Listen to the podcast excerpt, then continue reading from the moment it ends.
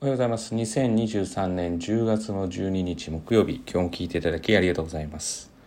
そろそろ出揃ってきましたかね、中間テストの結果。うん、まあ、良かろうが悪かろうがもう終わったことですから。もう何も気にすることなく、気分を上げて、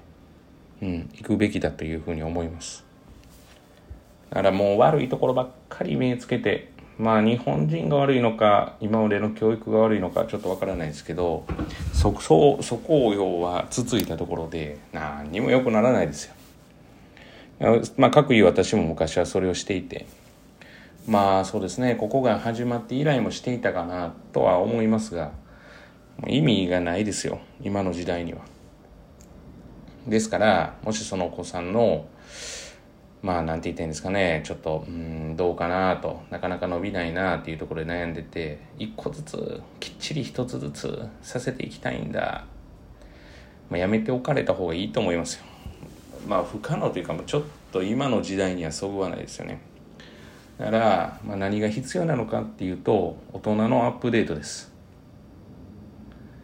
もうそれが一番大事です。大人がアップデートしてないから、えー、そぐ要は話が噛み合わないんですよ。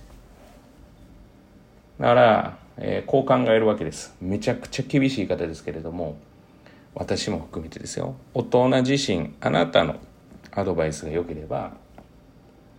うまくいってるはずです。はい、まあ、よくないんです。でいいアドバイスの方法は方法じゃないんです。相手の存在を認めて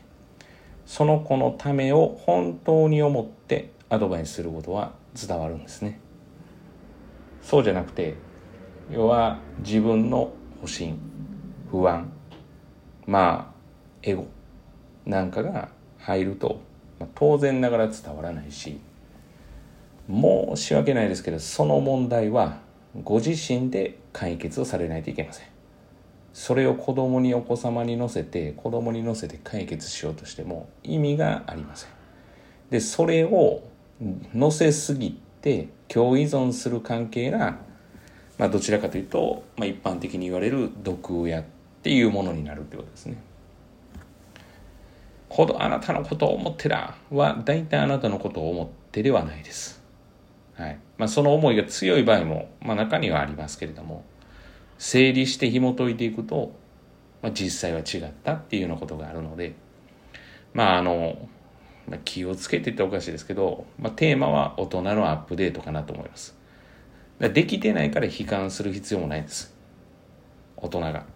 ああできてなかったこれはできてないなんていう悲観する必要はないんですけど単純に、えー、ちゃんとその今の状況を客観的に把握してそれをこうどうしていくのがいいのかっていうことをこう考えることが、大事かなっていうふうには思います。さあ私も含めてですね時代の流れが昔に比べたら5倍10倍もっと早いというふうに言われていますから、まあ、その流れにちゃんと、まあ、乗りながらっていうのは変変なんですけどその流れをしっかりと見てアップデートしてまあ、対応していくっていうことが大事かなっていうふうに思っています。えー、まあどうしていいかわからない困られたっていう場合はいつでもご連絡ください。お待ちしております。今日も聞いていただきありがとうございました。